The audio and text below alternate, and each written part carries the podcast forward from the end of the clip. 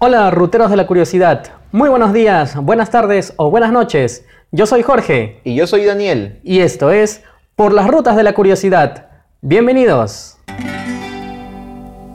Cause he gets up in the morning and he goes to work at nine and he comes back home at 5.30 gets the same train every time cause his world is built on punctuality and he's all so good and he's all so fine and he's all so healthy Hola amigos, ¿cómo están? Bienvenidos a una nueva edición de Por las Rutas de la Curiosidad ¿Qué tal Jorge? Hola o coloquialmente habla. ¿Qué tal Daniel? ¿Cómo estás? Habla. Estamos aquí listos para emprender nuestra, nuestro segundo viaje a este programa que, que también nos cayó a inicios de este año, o que también le cayó al público. Sí, que es lo que importa. Eh, canciones que traen historia. Así que hoy día hemos traído un catálogo renovado de algunas canciones que, como, su propio, como el propio nombre del programa lo dice, traen historia, traen un trasfondo detrás de ellas. Claro, como mencionamos en ese primer programa, Jorge, pues el mundo de la música es maravilloso porque abarca todo lo que uno puede imaginar. Los temas de los que tratan las canciones son este, prácticamente incalculables. Entonces, para esta ocasión, pues, en efecto, queríamos, ya desde antes habíamos pensado hacer una segunda parte de ese programa. Nos comentaron bastante de las primeras canciones que escogimos para el programa que lanzamos a inicios de año.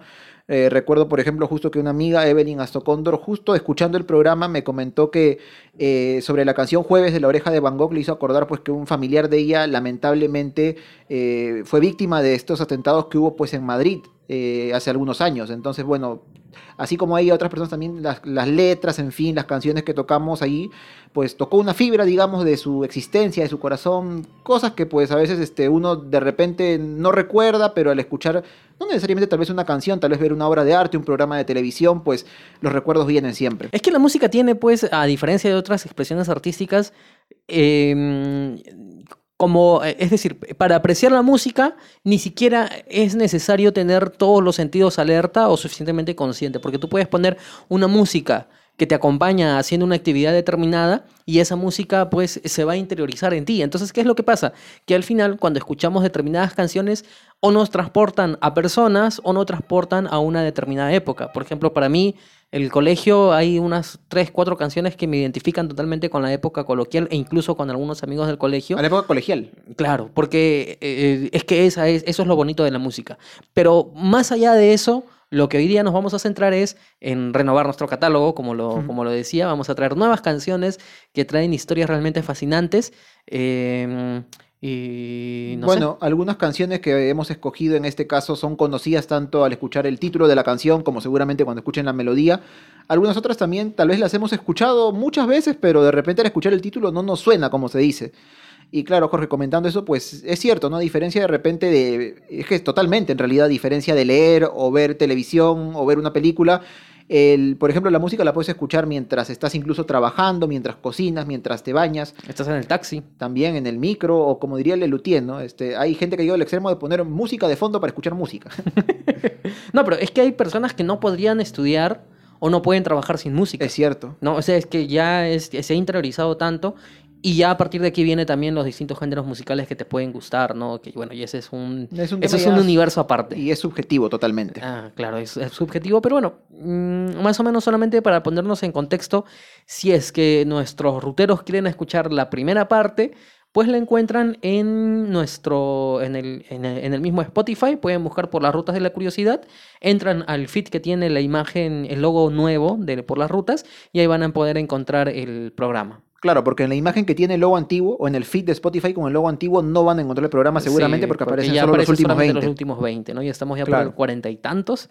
Y ahora, solamente para recordar, en el primer programa tocamos eh, Zombie de, de, Cranberries. Tocamos eh, Flor de Retama del trío Guanta, me parece. Sí, Jueves de La Oreja de, Van Gogh. Eh, también American Skin de Bruce Springsteen. Tocamos también una, una, canción, parece una película, es decir, una canción de Sting eh, They Dance Alone, y creo que hubo una más, pero sinceramente ahorita no lo recuerdo.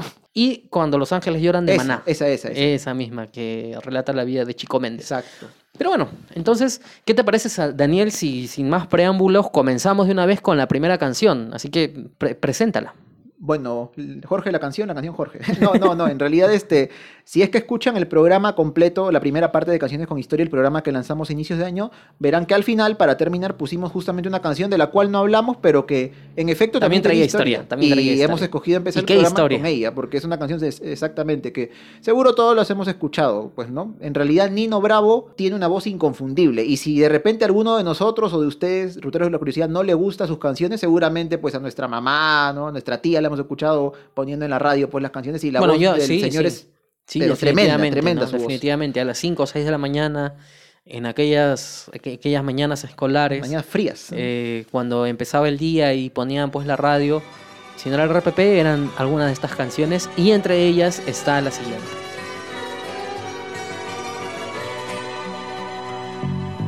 Tiene casi 20 años y ya está cansado de soñar. Pero tras la frontera está su hogar, su mundo y su ciudad. Piensa que la alambrada solo es un trozo de metal, algo que nunca puede detener sus ansias de volar.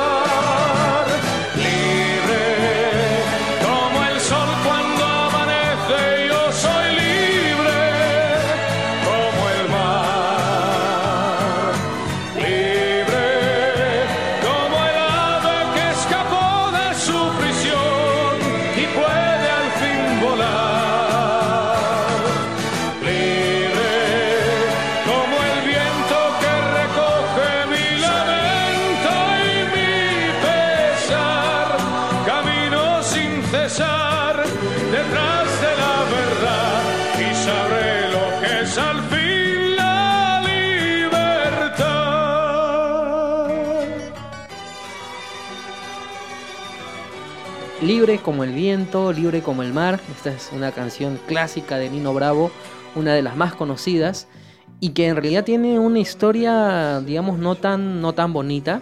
Eh, la letra ya nos brinda algunas pistas, Daniel, eh, porque incluso habla de alguna frontera, ¿no? De, ¿a, qué, ¿A qué frontera nos estamos refiriendo con esta canción? Bueno, se supone que nos estamos refiriendo, Jorge, a la frontera entre Alemania Oriental y Alemania Occidental, que sabemos que Alemania, pues desde más o menos mediados del siglo XX hasta, hasta prácticamente el año 89, si no me equivoco, estuvo dividida en dos, dos Alemanias. Nuestros padres prácticamente vivieron sabiendo eso, que habían dos Alemanias, la oriental, Claro, la oriental y la occidental. Una pro, digamos que pro-estadounidense y la otra pro-soviética. Y bueno, la canción Libre de Nino Bravo pues tiene que ver con esto, vamos a explicarlo ahora. Primero algunos datos sobre la canción. Fue estrenada en el año 1972 en un álbum de Nino Bravo llamado Mi Tierra. Y ahora Jorge, tal vez algo que yo no sabía este, hasta hace algún, algún tiempo, es que Nino Bravo en efecto es un- era un extraordinario cantante, pero él no era compositor. Él no compuso ninguna canción, al menos conocida, por lo menos.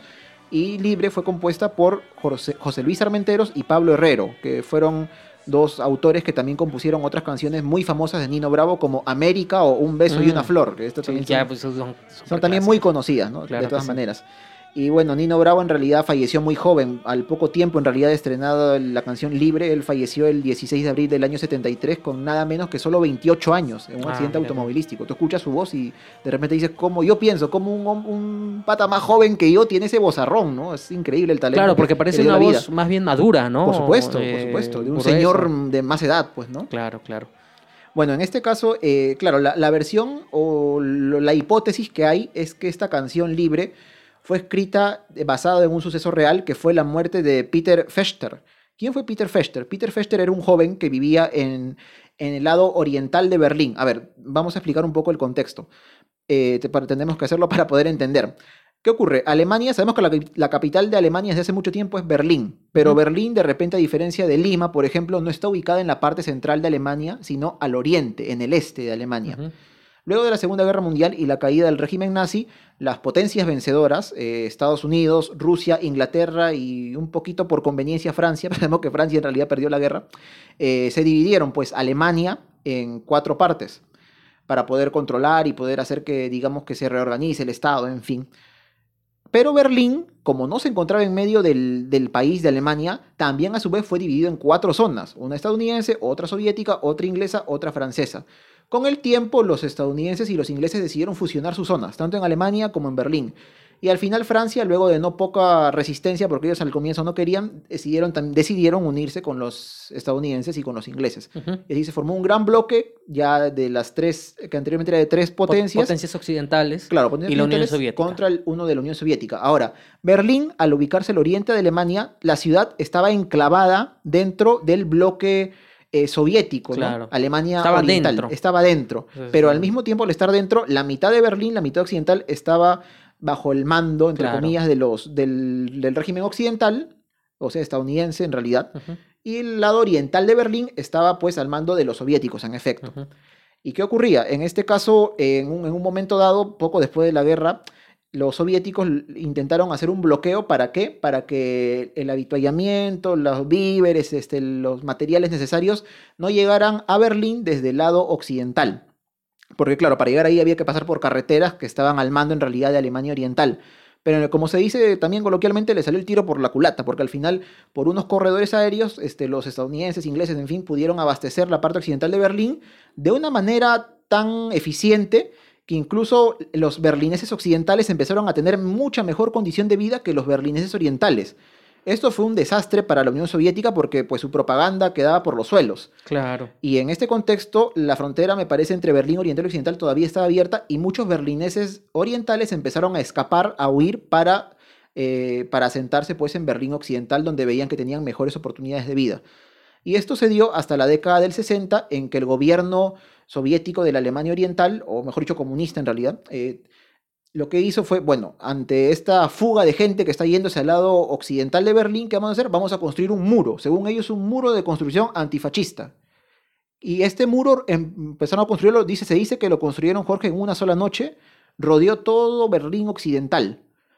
Y ya nadie pudo pasar de Berlín Oriental a Berlín Occidental. Hubo protestas, la gente diciendo cómo es posible que me limites la, el movimiento, yo de repente trabajo en el otro Berlín y cómo voy a hacer. Bueno, no se puede, no se puede pasar, se acabó. El famoso muro de Berlín. Por supuesto, el famoso muro de Berlín, ¿no? Que pues fue un, un suceso, su caída muchos años después, que, que marcó prácticamente hasta cierto punto el inicio o el fin del siglo XX, ¿no? El inicio del fin del siglo XX, pero bueno. Y en este contexto, pues tan difícil, Jorge, es que eh, este joven del que hablamos, cuyo nombre era Peter Fechter, intentó también, como muchos de sus compatriotas, escapar hacia Berlín Occidental. Él era muy joven, tenía 18 años, nació en los últimos años del gobierno nazi, pues en Alemania.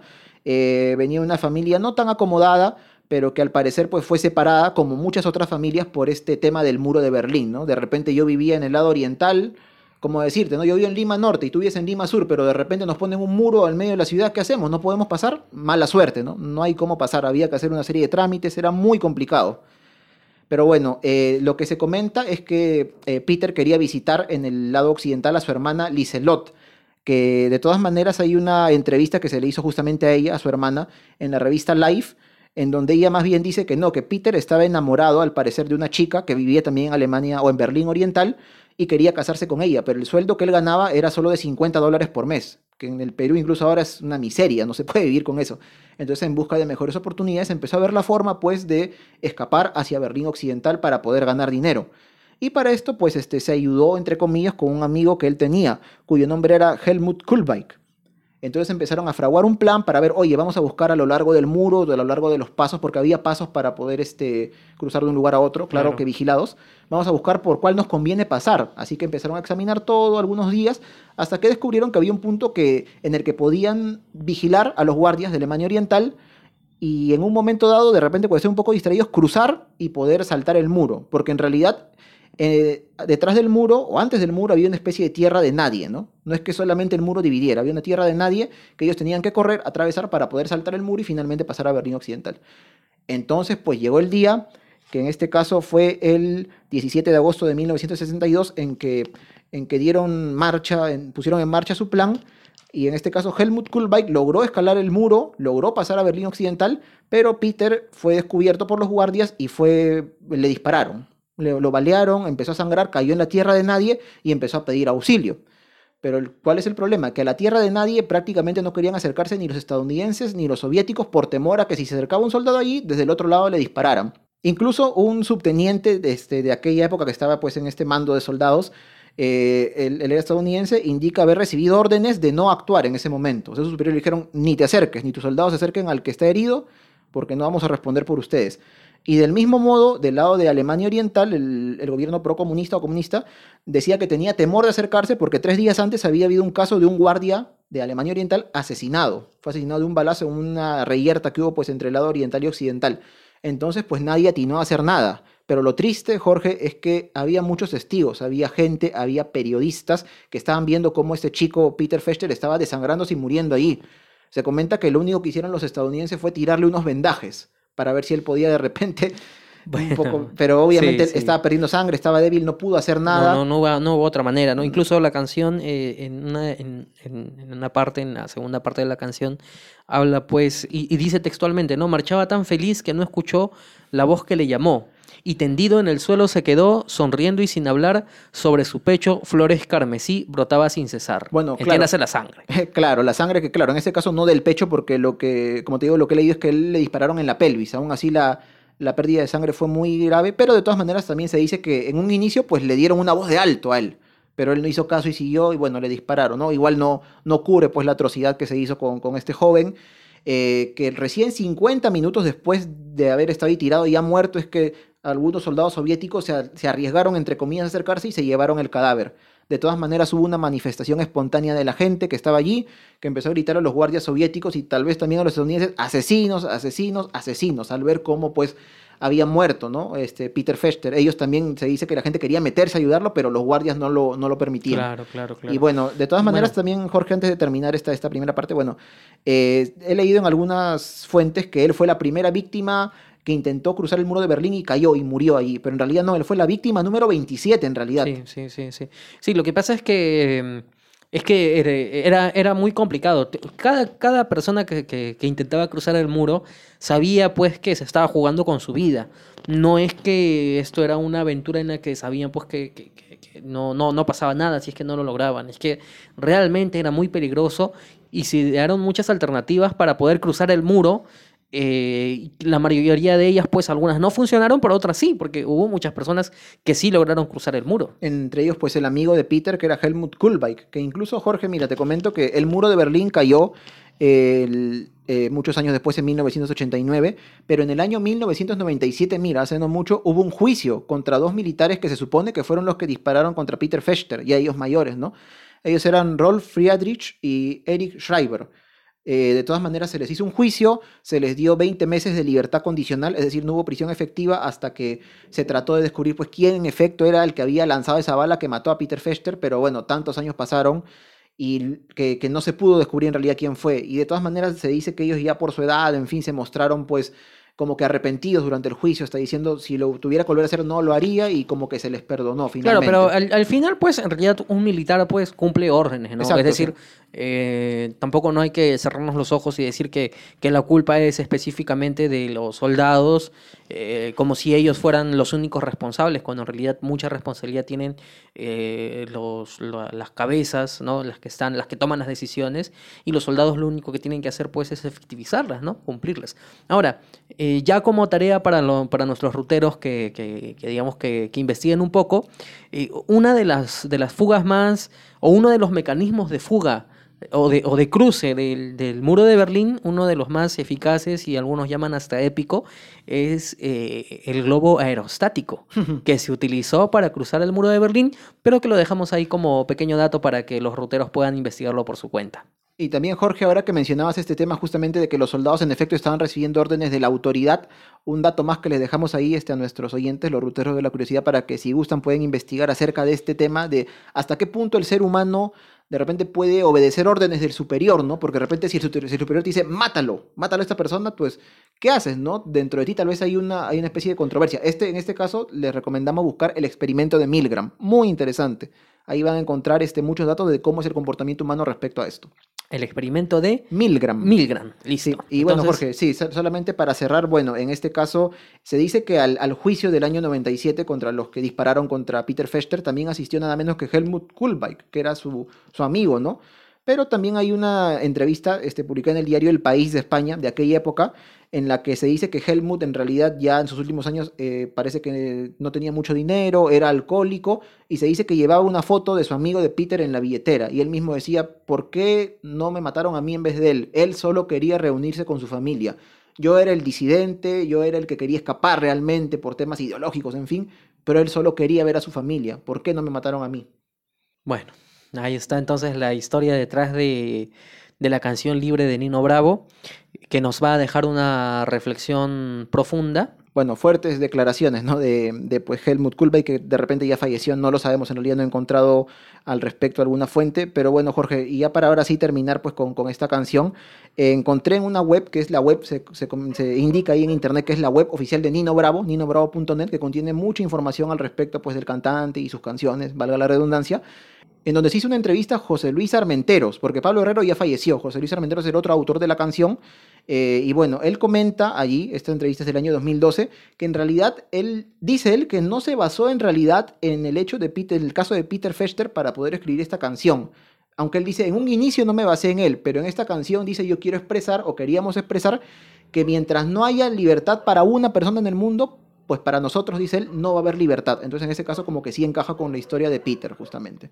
Bueno, es una alegoría, ¿no? Es una alegoría a la, a la libertad o a la falta de libertad, o a la, o a la libertad, eh, porque a veces no hay la libertad del cuerpo, es decir, la libertad personal en el sentido de que puedas desplazarte, en este caso que no podías salir de tu ciudad o de cruzar al otro lado, es decir, se, se te interrumpía la libertad de tránsito, y otra es la libertad mental, ¿no? Que, que esta persona que intenta cruzar, o al menos en la, en la, en la historia que tiene la canción, más allá que sí es la historia del, del personaje que nos has muy contado, parecida que físicamente. es muy incluso. parecida, claro, Claro que que sí, que es probable que sí, ¿no? Sí, sí, sí, yo- yo- No tendría lo- nada de malo. aparte. Además, yo- por eso te digo, pero es una alegoría, ¿no? Es decir, Sí. mm, quiero escapar eh, y yo me siento libre en el pensamiento porque tengo esa capacidad de, de- Claro. de- de- de ser libre y, y- por eso es que lo dice la canción, soy libre en el aire, en el mar. Y hasta Pero- con una sonrisa, como diciendo, no Claro. importa que muera, porque Claro, soy libre de porque, todas formas. porque ya soy libre, ¿no? Entonces, esa, esa alegoría de la libertad es, es realmente muy bonita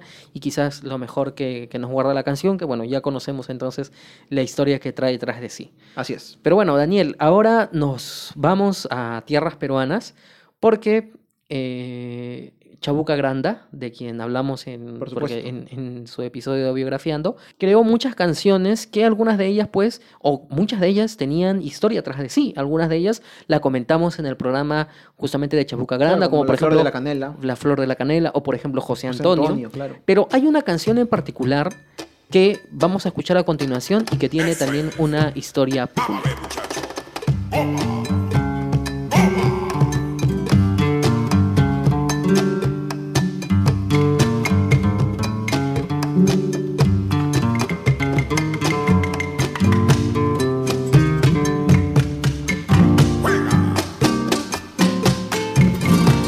Será mi piel junto a tu piel? Sí, señora.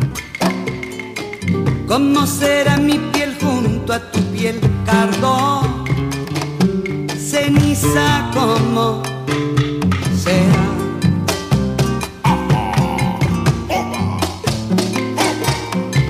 Si he de fundir mi espacio frente al tuyo. ¿Cómo será tu cuerpo al recorrerme? ¿Y cómo mi corazón si estoy de muerte? Mi corazón si estoy de muerte.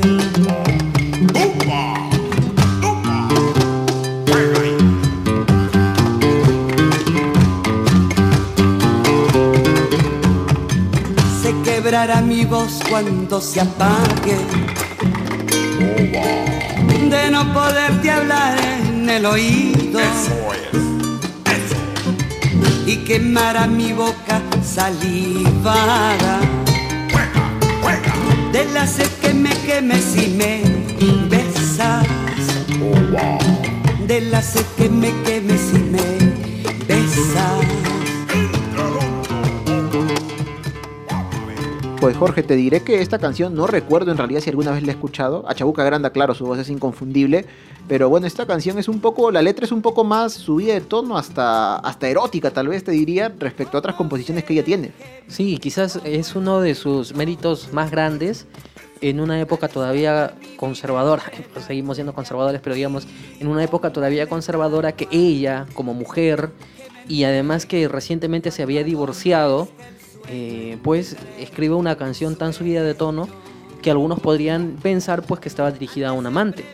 Pero lo cierto es que la historia detrás de la canción nos trae a otro personaje que también fue una artista eh, conocida, una artista chilena, que es Violeta Parra. Ah, tan conocida, sí. Claro, quizás lo más conocido de Violeta Parra, entre otras cosas, es eh, que ella fue la eh, autora de la canción Gracias a la Vida, ¿no? Que, ha sido tan, sí. que es prácticamente un himno latinoamericano. Claro, Mercedes Sosa la cantó, me acuerdo. Mercedes Sosa en la mejor interpretación posible de esta canción. Sí, sí.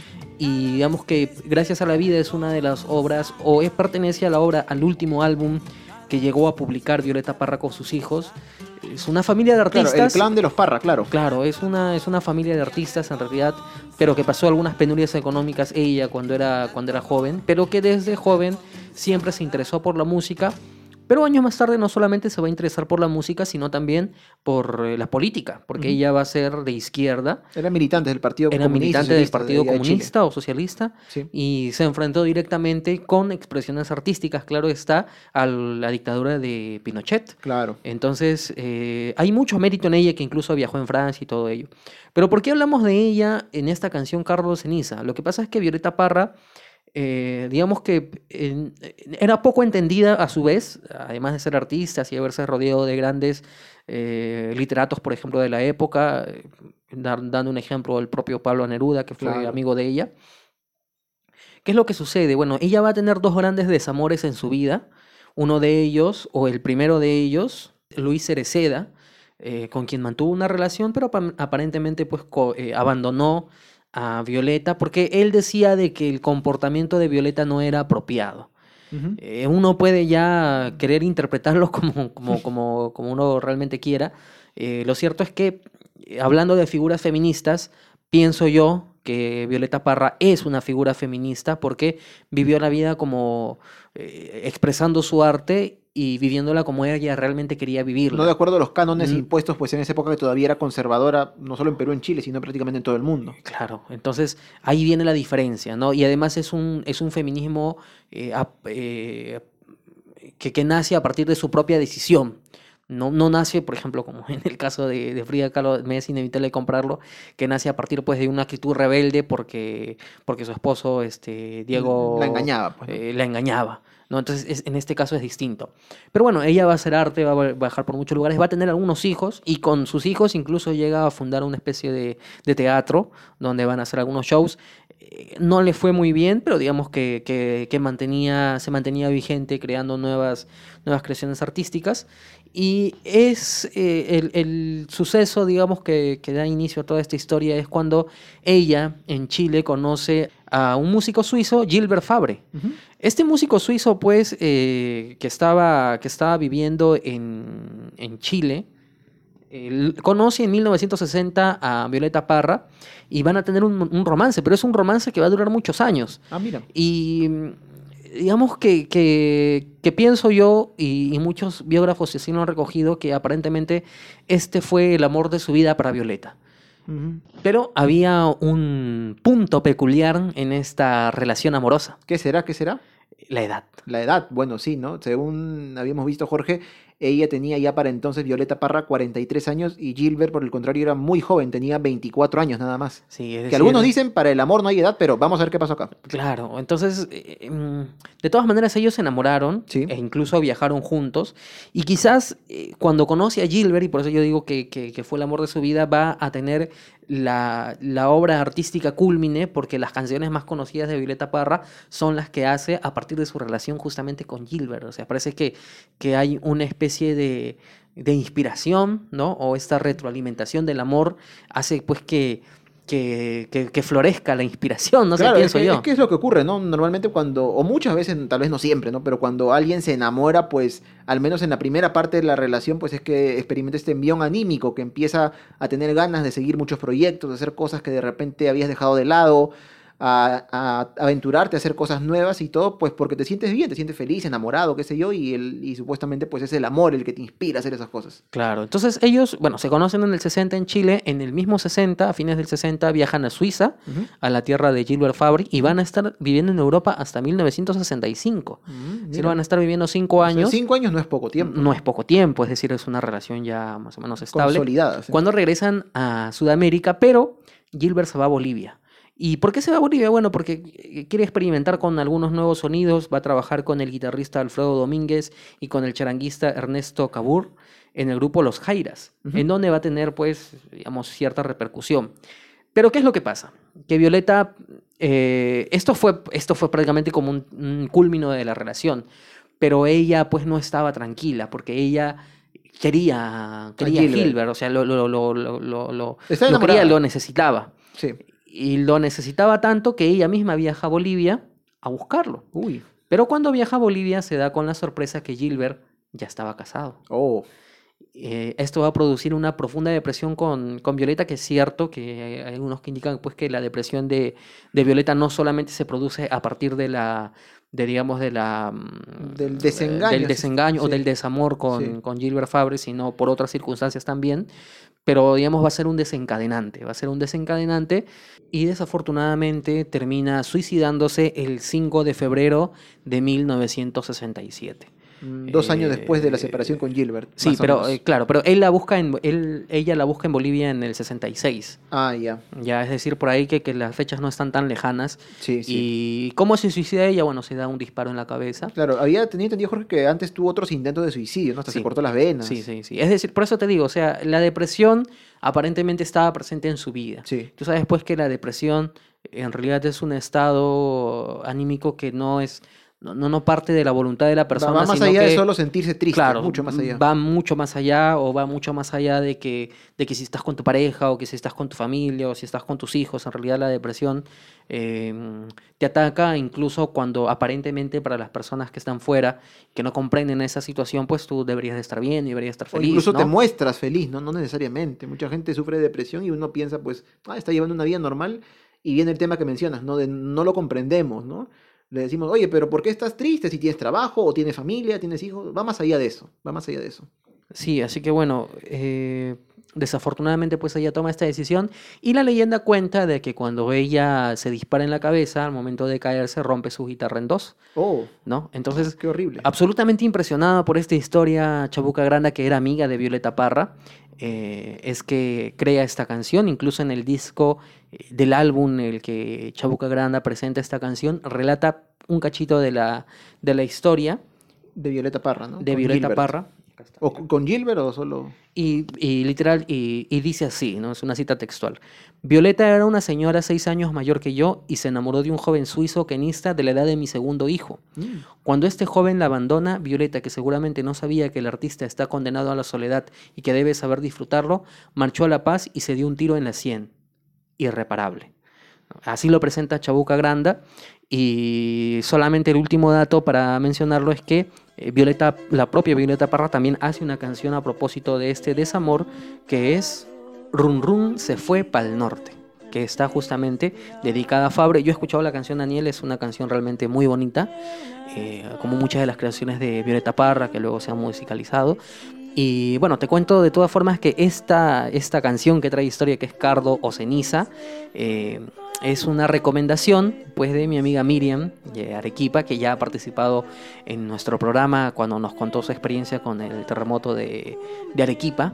Así que un abrazo muy grande para, para Miriam. Gracias por tu recomendación, porque a partir de ti es que hemos conocido esta historia y esta canción que realmente es distinta. Yo te digo, es distinta. O sea, comparándola con otras creaciones de, de, de Chabuca, esta es una creación mucho más íntima, mucho más personal.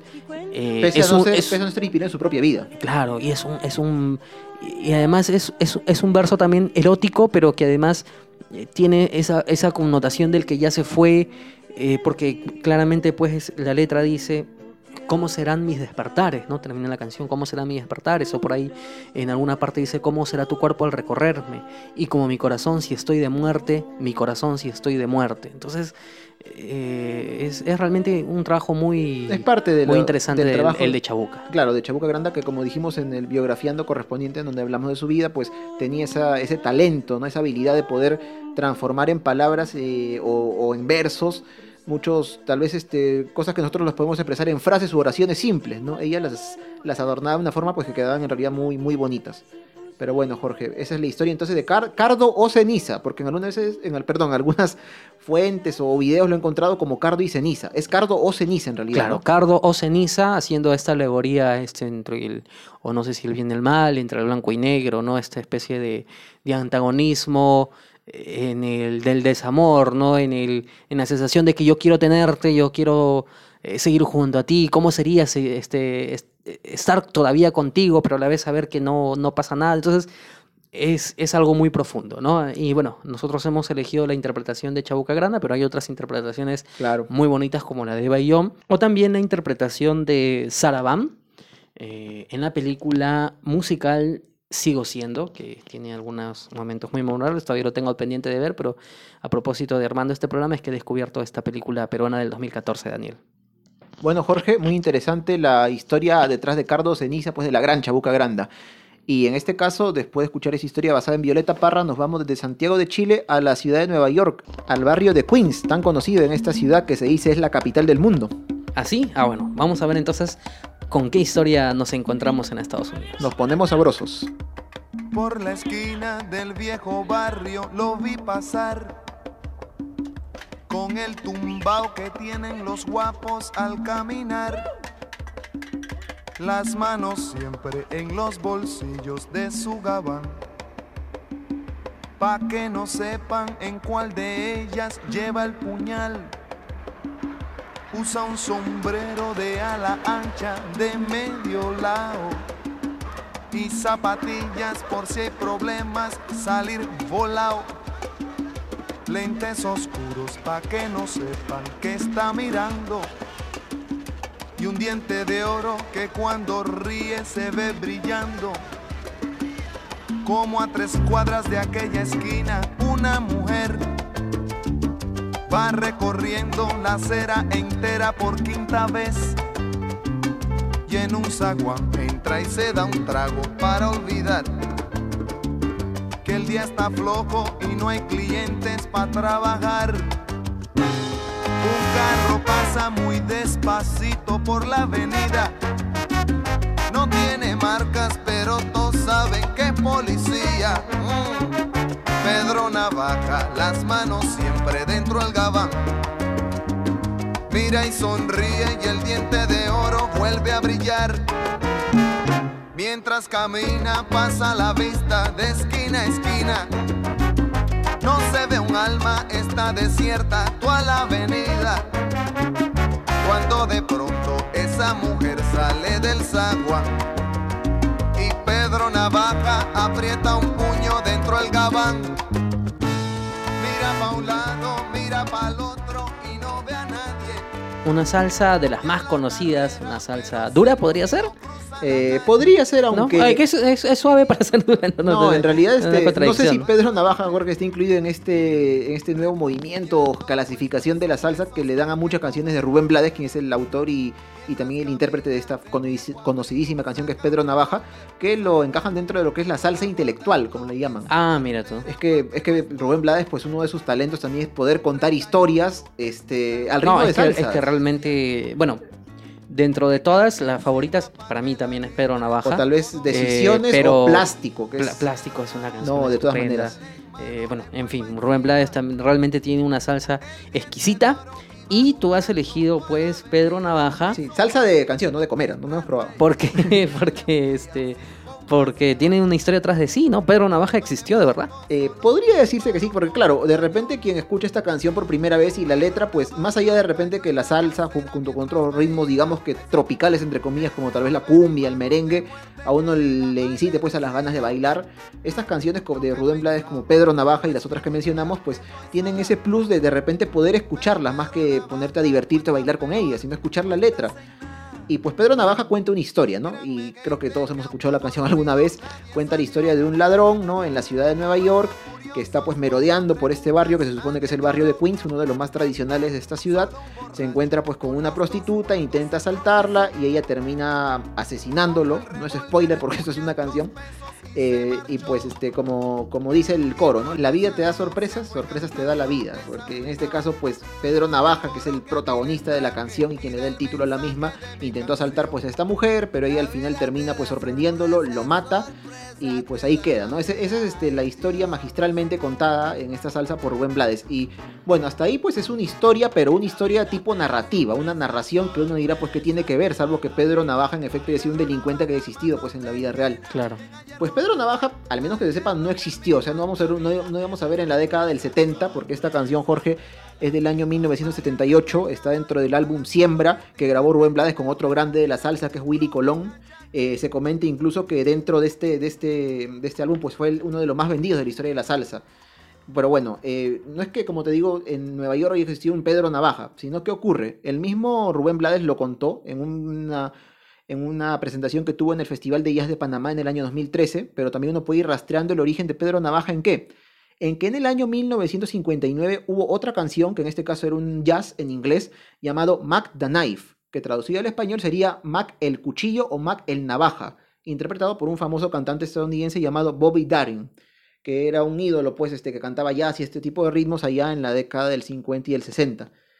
Entonces, este, Rubén Blades, iba a decir Pedro Navaja, Rubén Blades cuenta, pues, en este festival de jazz en Panamá, de que cuando él era muy niño, vivía en Panamá, eh, escuchó esta canción y le gustó mucho, aunque no entendía el inglés en esa época, pero ya años después, en base a esto, es que creó, pues, Pedro Navaja, de su propia inspiración, pero, pues, en efecto, ligado a esta, a esta letra que originalmente era en inglés, pero bueno, pero ¿qué ocurre? Mac the Knife del año 1959 no fue una creación original totalmente. A su vez estuvo basado en otra obra del año 1928 llamado, perdonen el alemán, no, no conozco muchos idiomas, llamado Die Moritat of Mackie Messer, que traducido al español sería algo así como La balada de Mac el Navaja o La copla de Mac el Navaja. Esta canción fue escrita su música por un famoso compositor alemán llamado Kurt Weill y su letra por un más famoso todavía eh, escritor alemán llamado Bertolt Brecht, que seguramente alguna vez hemos escuchado Claro que acerca de sí, él. claro que sí. Claro que sí, para una ópera llamada La Ópera de los Tres Centavos. Ahora, Die Moritat of Mackie Messer. Eh, Moritat es una palabra, Jorge, que en realidad no tiene una traducción exacta al español. Es una palabra alemana que se refiere a un canto o una canción o una balada, tal vez, eh, que habla acerca de la muerte de una persona, sea bajo el punto de vista del asesino o de la persona que muere. Pero en español lo han traducido como la balada o la copla de Mac el Navaja. Entonces uno dirá, ah, entonces la canción Pedro Navaja se inspiró en realidad a partir de esta ópera. Pues les comentamos que esta obra del año 1928, a su vez, se inspiró en otra obra del año 1728, 200 años antes, llamada La Ópera del Mendigo o La Ópera del Vagabundo, de un famoso dramaturgo inglés de aquella época llamado John Gay. En este caso, eh, se llamó la ópera del mendigo, que en inglés eh, se puede traducir como The Beggar's Opera. Pero ¿qué pasa? La palabra beggar en inglés, no sé si ahora o tal vez en esa época, significa vagabundo, pero en otro sentido de la palabra. No un vagabundo que está en la calle o de repente que te pide limosna, sino esos vagabundos que tienen mala intención, siempre están buscando dónde robar o cómo hacer daño a la gente para obtener dinero. Entonces John Gay escribió esta obra en el año 1728. Eh, pero a su vez, el personaje de esta obra era un hombre llamado MacHeath, que posteriormente fue convertido en Mac el Navaja. MacHeath, que era un salteador de caminos, es decir, las diligencias, las carrozas que iban por los Claro, campos, claro, claro. él se dedicaba a saltarlas. Pero bueno, a su vez, esta ópera del mendigo, que sigue siendo una obra de ficción, estuvo basada en una persona real, en un ladrón inglés llamado Jack Shepard, que murió cuatro años antes del estreno de esta ópera. En el año 1724 él fue ejecutado por muchos robos que cometió, pero que pues en aquella época, pues en el Londres de aquella época fue muy conocido, muy popular debido a que tenía solamente 22 años, pero se había escapado cinco veces de la cárcel y en algunos casos creo que hasta de la ejecución. Él era un chico en realidad que empezó, como muchos de aquella época, como aprendiz de un oficio, en este caso de carpintero. Era muy honrado, pero se comenta, su biografía cuenta que en un momento dado empezó a frecuentar algunas tabernas donde se reunía gente de mal vivir, se reunían también prostitutas, Se se, enamoró, se enamoró de una de ellas, se volvió alco- alcohólico y en efecto se contagió pues de estos malos hábitos y empezó pues a, a gustarle pues esta vida disipada, ¿no? Criminal en realidad, empezó a hacer muchos robos Lo capturaron, se escapó, volvieron a capturarlo, se volvió a escapar y así cinco veces se hizo muy popular entre la gente, incluso cuando estuvo en la cárcel, mucha gente eh, conocida en Londres de aquella época iba a verlo, entrevistarlo. Alguien que supo de su historia fue el conocido escritor Daniel Defoe, que si no me equivoco escribió Robinson Crusoe, Jorge. Y o sea, él también incluso escribió una, una especie de, de biografía ficticia, ¿no? Daniel Defoe como si fuera el mismo, el En mismo primera Jack persona. Shepard, en primera persona, exacto, Claro. ¿no? Bueno, en realidad se, se cree, porque es un anónimo, ¿no? Pero por la forma de escribir y todo, se cree que fue Daniel Defoe pues quien escribió esto. Entonces, pues resumiendo un poco, a ver, Pedro Navaja estuvo basado, Pedro Navaja del año 78, en Mac el Navaja del año 59. Ujú. Mac el Navaja estuvo basado en otro Mac el Navaja, pero alemán del año 1928. Este alemán Mac el Navaja estuvo basado en un tal Mac-Hit del año 1728 y Ujú. Mac-Hit a su vez estuvo inspirado en un ladrón real llamado Jack Shepard. Es decir, pues de repente podríamos decir que Pedro Navaja existió, pero no en el, Lond- en el Nueva York de los años 70, sino pues cerca de 250 años antes en el Londres de aquella época y bajo otro nombre que es Jack Shepard. Bueno, la verdad es que me has dejado sorprendido, Daniel, con este trabajo minucioso, casi casi de criminalística que has realizado el día de hoy. me para- falta el abstract nomás. para ¿eh? descubrir el, el- el verdadero protagonista de, la, de, de esta famosa y conocida salsa crónica, que es eh, Pedro Navaja. Y no sé, la verdad que está muy bien, ¿no? Fal- falta el mapa conceptual nada más para, para, para un poco para sincretizar. Eh, al final sí es cierto, Pedro Navaja pues entonces eh, parte de una historia real, aunque digamos que un poco perdido en el tiempo, ¿no? Porque al final no es que Rubén Blades se haya inspirado en la historia real, lo que sí es cierto es que estoy seguro que sí le agregó elementos reales. Es decir, porque si uno escucha la crónica, es decir, la letra completa de Pedro Navaja, eh, te vas a dar cuenta pues que está muy bien ambientado. ¿no? De todas maneras, sí. Esa, esa capacidad también de Rubén Blades para, para sintetizar en pocas palabras o en pocas frases una historia que podría ser mucho más grande, tan es así que hay una película que se llama Rubén Blades, que es del 84 creo, que, perdón, una, una película que se llama Pedro Navaja, Ah, que, es del, que es del 84, eh, y, y digamos que ese es, ese es un, un mérito pues de, de Rubén. Y justamente Jorge, hablando de esta película del año 84, que es una producción mexicana, si mal no recuerdo, eh, lo que he leído es que a Rubén Blades no le gustó esta película e incluso se dice, bueno, no sé hasta qué punto sea cierto, que hicieron la película, el guion y todo sin la aprobación o sin el permiso de Rubén Blades. Y la película obviamente trata sobre la vida de Pedro Navaja, pero como te digo, a Rubén Blades pues no le gustó esto, sea el guion o la película, la adaptación o simplemente que no le hayan pedido permiso. ¿Y qué hizo? Al poco tiempo, uno o dos años después de esta película, él estrenó una canción llamada Sorpresas, que narra... La segunda parte. Exacto, la segunda parte de Pedro Navaja, quien en esta canción, pues, eh, Rubén Blades indica que no murió, sino que hizo una especie de argucia para poder sobrevivir y pues con esto, pues, desbarató la película. Como dice el coro, pues, de esta, de esta canción, Sorpresas, este... La vida, la vida te da sorpresas, sorpresas te da la vida. Tiene frases memorables, ¿ah? No, otra, ¿sabía- otra de las frases, otra de las frases dice, a quien hierro mara, a, a quien hierro mata, a hierro muere, ¿no? Claro, Jorge, pero en esta canción, Sorpresas, la segunda parte de Pedro Navaja, una frase que a mí me gustó bastante, que es parte del coro, es, estos novatos que creen, si este es mi barrio, papá, dice. Como con cachita, con segunda, ¿no? A los que hicieron la película. Sí, bueno, pero eh, no sé, no, no, no he visto la película como yo, Yo tampoco, para, yo tampoco. para criticarla, pero quizás Rubén piensa, eh, y yo también lo pensaría, que pierde un poco de magia. O de repente ¿No? simplemente no le pidieron el permiso, ¿no? Mm, también, También puede también. ser, ¿no? También porque lo que pasa es que, con- ¿qué es lo que pasa con estas historias cortas, así como con relatos cortos o con cuentos cortos? Que más allá de contarte y de introducirte en una historia y de brindarte algunas características generales o referencias en las que tú te puedas ubicar, te da un amplísimo margen de imaginación.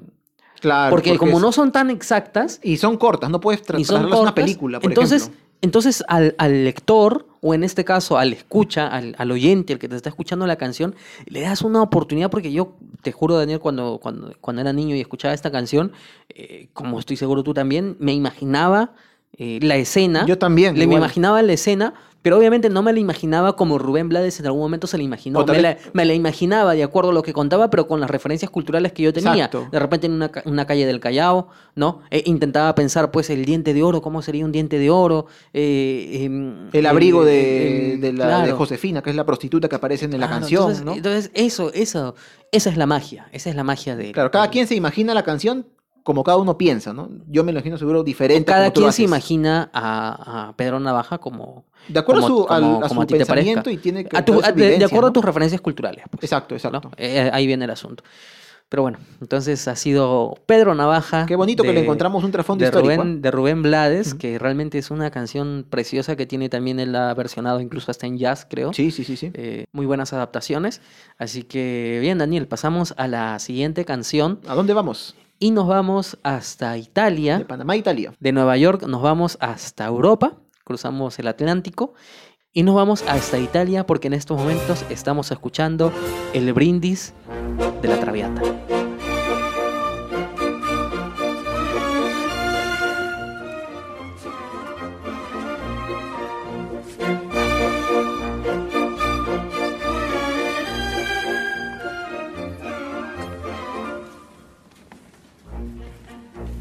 Liviamo, liviamo gli lieti calici che la bellezza infiora. E la fuggevol, fuggevol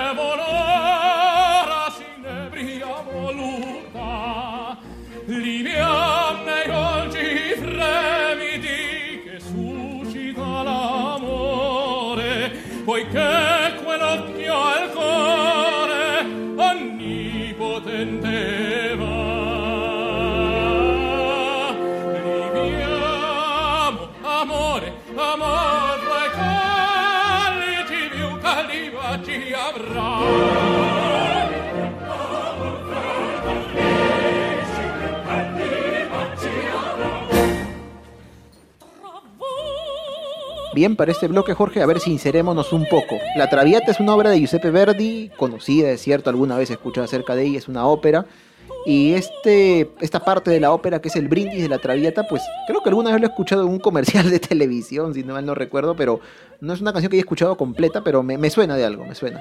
Yo creo que incluso antes de, de que Chayanne pues estrenara su, su famosa canción, eh, ese vals que se utiliza pues para bailarlo en las en las fiestas, ¿no? En los quinceañeros. Tiempo de vals, ¿no? Del tiempo, antes del tiempo de vals, pues me parece, me parece, creo haberlo escuchado en algún momento que el brindis de la traviata también se utilizaba para este tipo de bailes, pero solamente en instrumental. Bueno, yo no sé porque no y es nací en esa época. el brindis de la traviata es una, es una de las áreas más populares eh, a propósito pues de este, de este gran, gran autor Giuseppe Verdi que prácticamente ha significado mucho para la historia de Italia porque además ha tenido una obra prolífica en toda su vida porque vivió más de 80 años y bueno, tiene algunas obras muy importantes como es Rigoletto, por ejemplo, en donde está pues también esta famosa área de la mobile, Esa, ¿no? la mujer es voluble, ¿no? Es conocidísima, eh, pero también pues hizo esta que es la Traviata, que es la ópera, que está dividida en tres actos, la Traviata que podríamos nosotros entenderla como la descarriada. Ya. Eh, ¿Y por qué la descarriada? Va- va- vamos por partes. Ahora fuera vagón de tren. eh, y, y además, yo he querido elegir porque en realidad si vamos a hablar de canciones que traen historia, en realidad podríamos hablar en este caso de una ópera que trae historia, porque Claro. toda la ópera de la Traviata está basada en una historia que vamos a descubrir. No hemos dicho hace un momento que Pedro Navaja estuvo haciendo una ópera, entonces. Claro, ¿no? Entonces, eh, pero ¿qué es lo que pasa? Yo he elegido el brindis de la Traviata porque eh, pienso yo que es una de las, es muy representativa, muchas de uno- muchos de nosotros la ha escuchado en cualquier contexto posible, pero lo que pocos saben es pues justamente que la Traviata, la descarriada, se basa a su vez en una obra literaria que es La Dama de las Camelias. Ah, muy conocida también. La. Dama de las Ah. Camelias, efectivamente, ha sido escrita por Alexander Dumas, que Alexander Dumas hijo, porque hay Alexander Dumas padre, Claro, él también fue autor de otra conocida obra que es Los Tres Mosqueteros, ¿no? Así es, el, que, que es el padre. Ah, perdón, es perdón, el padre, tienes razón. es el padre. es el, padre. hijo, el hijo es el autor de La Dama de las Camelias, su obra más conocida. Tienes razón, tienes razón. Pero La Dama de las Camelias en realidad está inspirada en una historia real, que es la historia de Marie Duplessis, Mira, que fue una famosísima cortesana en Francia. Nos vamos a trasladar a inicios del siglo XIX, entre los años 20 y 40, porque eh, ¿quién fue Ma- Marie Duplessis? ¿quién fue Jorge? A ver. Ma- A ver, vamos a practicar un poquito francés, Daniel, porque los nombres que, no- que acompañan esta historia son un poco A- complicados. Alessandre Dumas y Alejandro Dumas, nomás como todos Claro. lo conocemos, ¿no? Eh, ¿qué, qué, qué pasa con Marie Duplessis? En realidad ella no se llamaba así, su verdadero nombre era Rose Alphonsine Plessis. Eh, nació en el norte de Francia, en Nonan- Nonan-le-Pan, el 15 de enero de 1824. ah, por ahí con la consolidación de su independencia. Claro, entonces ella, ¿qué es lo que pasa? ella nace pues en un matrimonio fracturado, en una familia pobre, Ujú. al norte de Francia. Eh, su madre, ella tenía una hermana, su madre las abandona cuando eran niñas eh, para trabajar pues como ama de llaves en otro país. Al final, al año de, de irse su madre, fallece. Ah, en Suiza, ¿no? En Suiza, sí. Eh, fallece y prácticamente les deja huérfana solamente al cuidado de su padre. Luego ellas van a vivir donde una tía, pero la tía solamente se va a quedar con la hermana y va a, a devolver a, A, Marí, a María, a, a Marie Alfonsín. o Alfonsín, ¿no? la, la va a regresar a su padre. ¿Y qué es lo que pasa? Su padre, pues, que era un buhonero, que es una ¿Qué es un persona, un- es, es un comerciante a- am- Un ambulante. vendedor ambulante. Un vendedor ambulante. Ya, pongámoslo así en términos, en términos más actuales. fácil, más fácil. Eh, eh, ¿Qué es lo que pasa? Pues que, que él, digamos que no tenía mucho interés ap- aparentemente de criar a, a Alfonsín. Tan es así que eh, algunos biógrafos cuentan que él, a partir de, las de los 12 años, la va a prostituir. Desgraciado, desgraciado. Es decir, va a empezar a ofrecerla a Claro, algunos hombres a cambio de dinero, algunas ¿no? monedas. Terrible. Y a la edad de 15 años, él aparentemente la va a vender, el padre va a vender a Alfonsín, la va a vender a una, a una esta especie de comitivas de circo que, que viajaban de ciudad en ciudad, estos circos itinerantes, y es de esa manera pues que ella va a llegar a París. Pero una vez que, que, que Alfonsín llega a París, le va a cambiar totalmente la vida, porque era una mujer muy bella, Ujú. Eh, estoy seguro que tenía una... mm, em, De repente, carisma, eh, eh, ángel. eh, sí, ¿no? Un, un carisma muy importante eh, con los hombres, de repente no sé, era muy cálida, qué sé yo. Además que en realidad eh, ella dedicó toda su vida a ser cortesana. Entendamos el término cortesana como dama de compañía. Eh, Claro. ahora, se sabe pues que ella, eh, explotada por su padre, eh, se dedicó a la prostitución. Ahora, si es que ella eh, siguió dedicándose a la prostitución o no, casi te diría que sí en un 90% Mm, eh, con las personas que va a conocer a continuación. Pero digamos que aquí viene la diferencia, ¿no? Porque mientras que una eh, prostituta, eh, pues no sé, está en un lugar a donde van los hombres y ganan pues algunos centavos y pasan pues, por- dinero, sí. por, la cama de ella, pues pasan 10, 12, Solamente 20 quien hombres tenga en la noche. suficiente dinero, pero que no necesariamente es mucho, ¿no? Claro, pero en cambio con, con- con estas cortesanas, que ella no era la única, pero fue muy importante, pues eh, empezó a conocer a hombres importantes y ellos, y, y- estos hombres empezaron a pagarle caprichos, prácticamente se volvió amante de ellos, Ujú. eh, no al mismo tiempo quiero decir, sino que conoció a varios. Uno por uno, uno por uno uno. por uno, y van a mejorar completamente la vida de, de, de Marie Duplessis, que en, en ese momento todavía era Alfonsín Plessis. Ahora, ¿qué es lo que pasa? Ella, el, al primero que va a conocer es a Antoine Alfred Aguenor de Guichet, quien más adelante va a ser duque de Gramont, príncipe de, príncipe de Vidaché y ministro de Asuntos Exteriores de Napoleón III. Ah, importante, importante. el Importante. sí. Él va a ser el primero, eh, digamos, el primer amante oficial de ella. Y de posición acomodada, me imagino. Claro que sí, tenía mucho dinero, tan, tan es así que le va a alquilar un piso lujoso. eh, y es aquí cuando Alfonsín pues decide cambiar su nombre a Marie y a su apellido Plessier le va, le va a anteponer un du, Duplessier. Como de Plessier, ¿no? Algo así. Claro, ¿no? digamos, para brindarle un toque aristocrático que no tenía. Un toque de caché. Como. Aunque, aunque sí es cierto que por parte materna me parece que, que, que sí tenía familia eh, ligada a la aristocracia, pero eh, digamos Mm, que sus lejano, abuelos, ¿no? Un poco lejanos y que además que con la Revolución Francesa prácticamente todos estos, Claro, este, esos títulos se estos perdieron. títulos se perdieron, ¿no? Ya, ya, ya ahí nomás quedaron. Ahora, ¿qué es lo que pasa? Que este conde de Guichet va a terminar abandonándola porque eh, la familia se opone, se opone a esto porque empieza a ser un escándalo Claro. porque digamos que relacionarla con una prostituta pues no era no era para no, no, no se veía pues. bien entonces la va a dejar y a partir de aquí pues va a conocer a muchos hombres a Ferdinand de Montagun a Roger de Babur a Olimpio Aguado que es un fotógrafo Ese nombre sí nos suena más cercano. fotógrafo conocido Creo que es y- francés de ascendencia española, ¿no? Claro. Sí. Y, y va a conocer a muchos de ellos, pero hay algunos eh, principales, y yo solamente te voy a mencionar unos tres.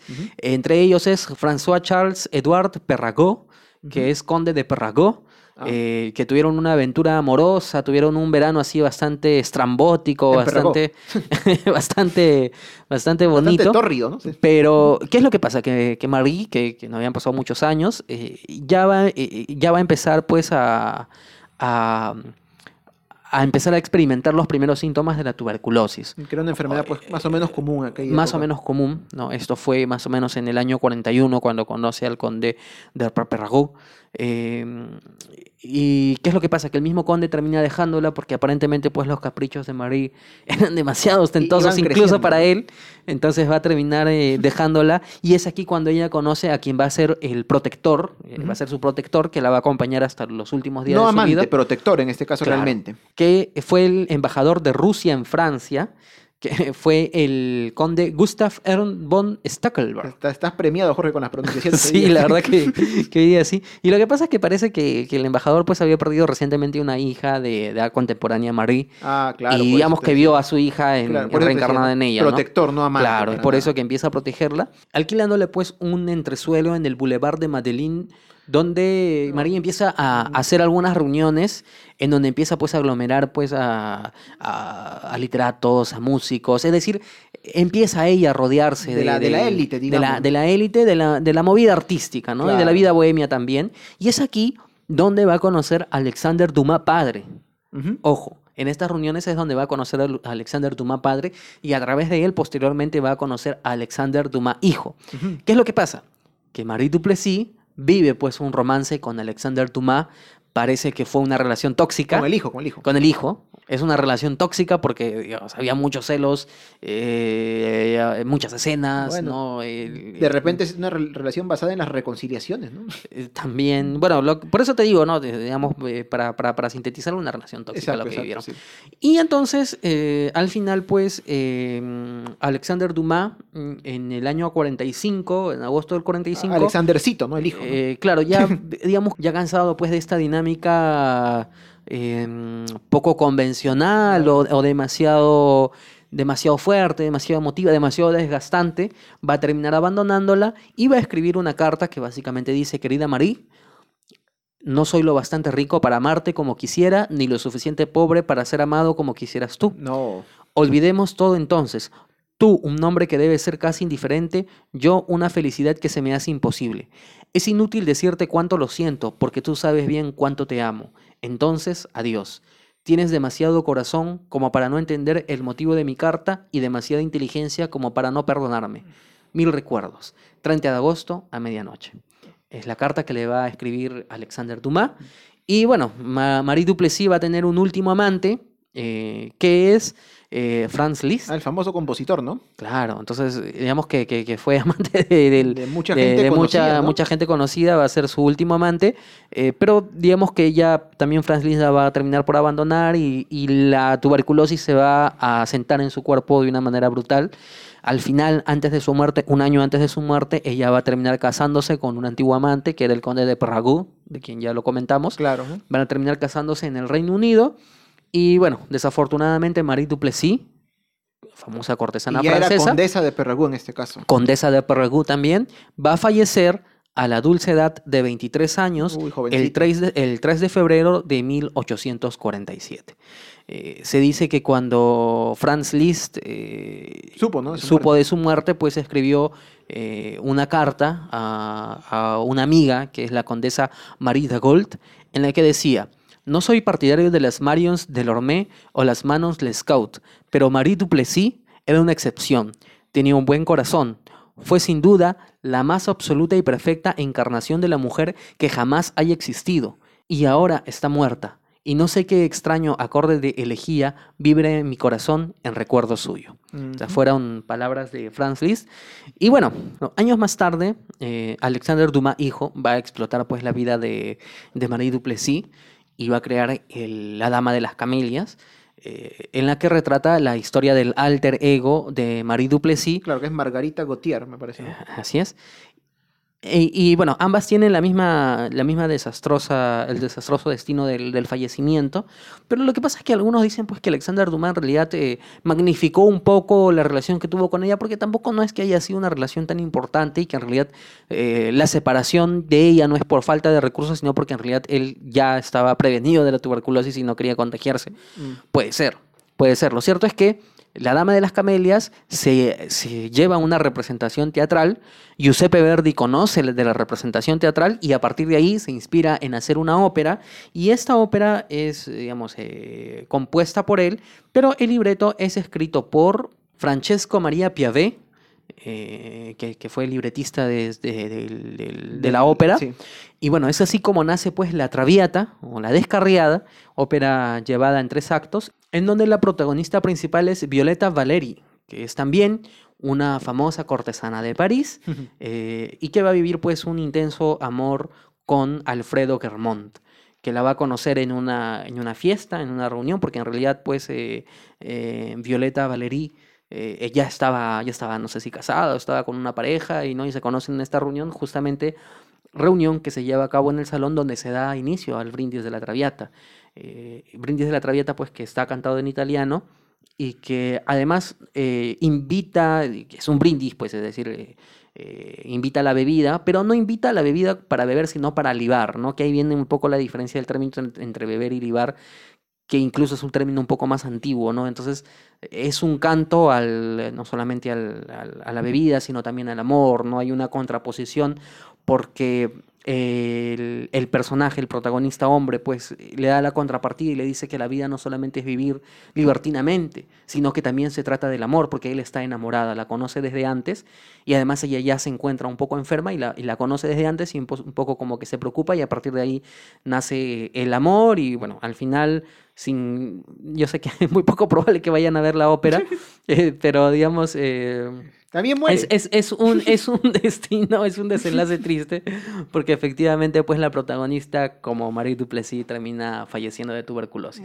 Qué coincidencia, ¿no? Como la canción anterior. Todos mueren, este, pero se van basando uno detrás de otro, ¿no? Este, eh, Violeta Valery, si no me equivoco, basada en Margarita Gautier, que es la dama de las camelias, y ella a su vez en Marie Duplessis, que fue la, la- el personaje original en quien pues está basada toda esta historia, ¿no? Tanto la dama de las camelias como la Traviata, que es la ópera. Así es. Y bueno, eh, una referencia actual de la... A ver, en primer lugar, la ópera de, la Traviata es eh, una de las óperas más representadas a lo largo de todo el mundo.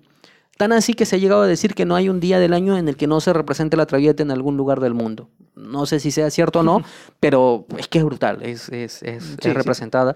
Y otra cosa que, eh, como una representación actual, pues el, esta, esta ópera fue retratada, eh, no inspirada, sino que en una escena en la película Pretty Woman de Julia Roberts. No Ah, sé si tú recuerdas esta película de los 90. Claro, Mujer Bonita, Pretty Woman, claro. Mujer Bonita, Pretty Woman, que tiene un soundtrack eh, Ah, claro, la- clásico. la, canción es lo único que conozco de esa, Sí, esta película, sí, no la he sí. visto. Pero eh, digamos que Pretty Woman también, pues Julia Roberts eh, protagoniza, si mal no me equivoco, una prostituta.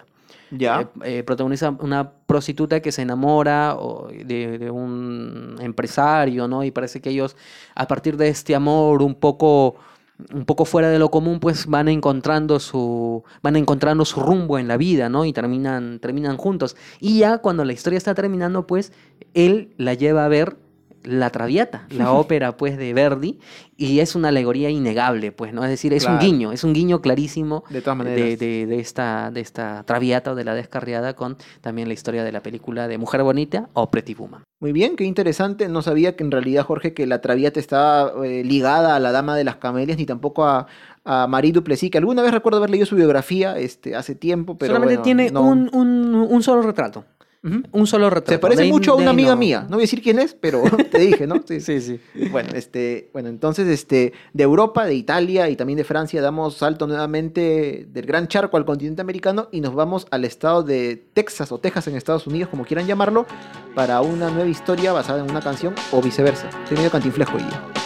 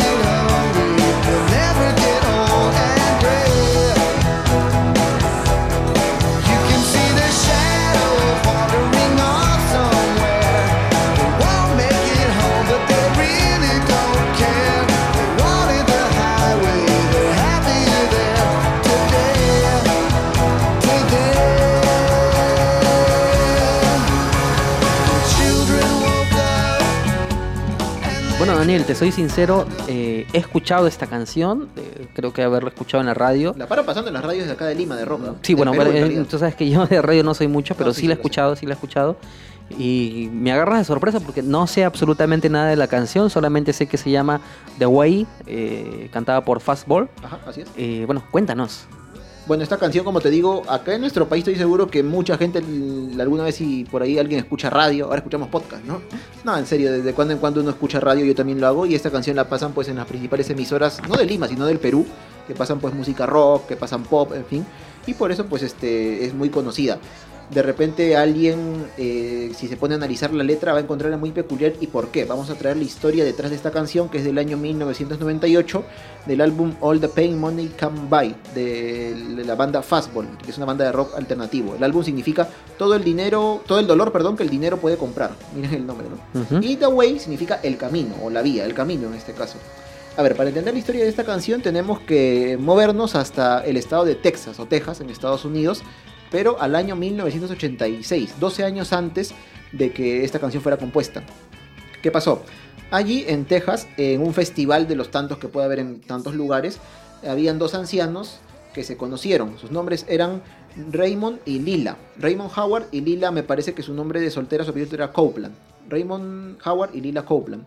Ellos tenían una vida más o menos eh, común cuando se conocieron. No, no se habían visto nunca en la vida, pero eran señores ya mayores de más de 70 años, habían estado casados por mucho tiempo, tenían hijos y ambos eran viudos y habían perdido pues a sus respectivas parejas. Se conocieron en este festival y pues según cuentan los hijos de estas personas, ellos tuvieron una química increíble, coincidieron en muchos pensamientos, en muchos gustos y a esta edad, ellos ya tenían como te digo 75 años más o menos, se enamoraron prácticamente como adolescentes, se llegaron a querer mucho, vivieron juntos y bueno, este... Qué bonito. Sí, muy bonito, ¿no? A esa edad encontrar el amor, pues es algo que tal vez no muchos no, no llegaremos a saber o no llegan a saber, pero, pero pues es, una, es algo muy bonito, ¿no? Bueno, entonces este, los años fueron pasando y ya en 1997, mucho tiempo después, cuando Raymond tenía más o menos 88 años, mira, y Lila tenía 83, ellos un día decidieron salir en su auto, que era un viejo auto modelo Oldsmobile, una marca, mira, muy antigua, a un festival del Día del Pionero. Los pioneros eran estas personas que llegaron a la zona oeste de Estados Unidos en sus diligencias, sus caravanas, ¿no? Los primeros. Claro, ¿no? Un festival por el Día del Pionero y querían ir allá. Me imagino que en este festival tal vez se conocieron y por eso era muy especial para ellos. Se dice que era una tradición de ellos ir a este festival que se celebraba a 25 kilómetros de la ciudad donde ellos vivían, que era la ciudad de Salado, en Texas, que es un pequeño pueblo. Eh, un viaje de 25 kilómetros en auto, Jorge, es para ilustrarlo, es como ir de Lima a Chaclacayo. O sea, es un, viaje, como se le llama, un full day, ¿no? Vas todo el día y regresas. Claro. Pero ¿qué ocurría? Para esta etapa, Lila ya sufría de algunos indicios de la enfermedad de Alzheimer. Ya tenía al- algunas cosas que se olvidaba, se confundía. Y a su vez Raymond no tenía esa enfermedad, pero un tiempo antes había sido sometido a una cirugía por un problema que tuvo cerebral. Y entonces también estaba perdiendo ciertas capacidades, ¿no? Mm. Entonces uno de los hijos de Lila eh, se comenta pues este que, que cuando ellos le dijeron, oye, vamos a irnos al festival, él les dijo, no, ustedes están locos, no pueden irse de acá si no están bien. Pero ellos le insistieron, no te preocupes, nosotros conocemos, tenemos que ir, cada año vamos, no, no. Y terminaron cogiendo el auto e- y yéndose, ¿no? En este caso Lila estaba al volante. Imagínate, ¿no? una pareja de ancianitos de más de 80 años manejando, yendo a, disfrutar, ¿no? Como cualquier pareja de cualquier edad, eh, su, su relación, ¿no? Esto ocurrió el día domingo 29 de junio de 1997. Parten pues pese a la objeción un poco de, de su familia, que seguramente pues al verlos tan mayores y sabiendo los problemas de salud que tienen, pues obviamente están preocupados de verlos salir solos, ¿no? Pero bueno, pasó el día entero, ellos no volvieron, pasó un día más, pasaron dos días al parecer, y pues el 2 de julio finalmente eh, sus familiares eh, fueron a tocar puertas de los diarios, en fin, para anunciar la desaparición pues de, de Raymond y de Lila, ¿no? Obviamente no volvían a casa. Y entonces así empezaron a obtener algunas pistas. ¿Qué ocurrió? El mismo día eh, 29 de junio en el que ellos partieron, se sabe que ellos llegaron a su destino, que era la ciudad de Temple, en Texas. Los vieron tomando un café allí. Y luego, el día 2 de julio, más o menos tres días después, si no estoy calculando mal, eh, un policía los detuvo en una carretera. Los detuvo porque eh, había un problema, me parece, con las luces del auto. No sé si estaban manejando con luces altas o, no habían puesto las luces durante la noche. El policía, que no había visto hasta entonces el reporte de la desaparición detuvo a la pareja, se sorprendió al ver que eran ancianos, les anunció, oiga, este, a, Lila que manejaba, "Mm, señora, está, está usted con el, ese problema de las luces. Ella se disculpó, el policía dice, era una señora muy atenta, muy dulce, parecía como, me hacía acordar a mi abuelita, dice el mismo policía. Y a ella se disculpa y le dice, queremos ir a Texas, le dice, estamos buscando cómo volver.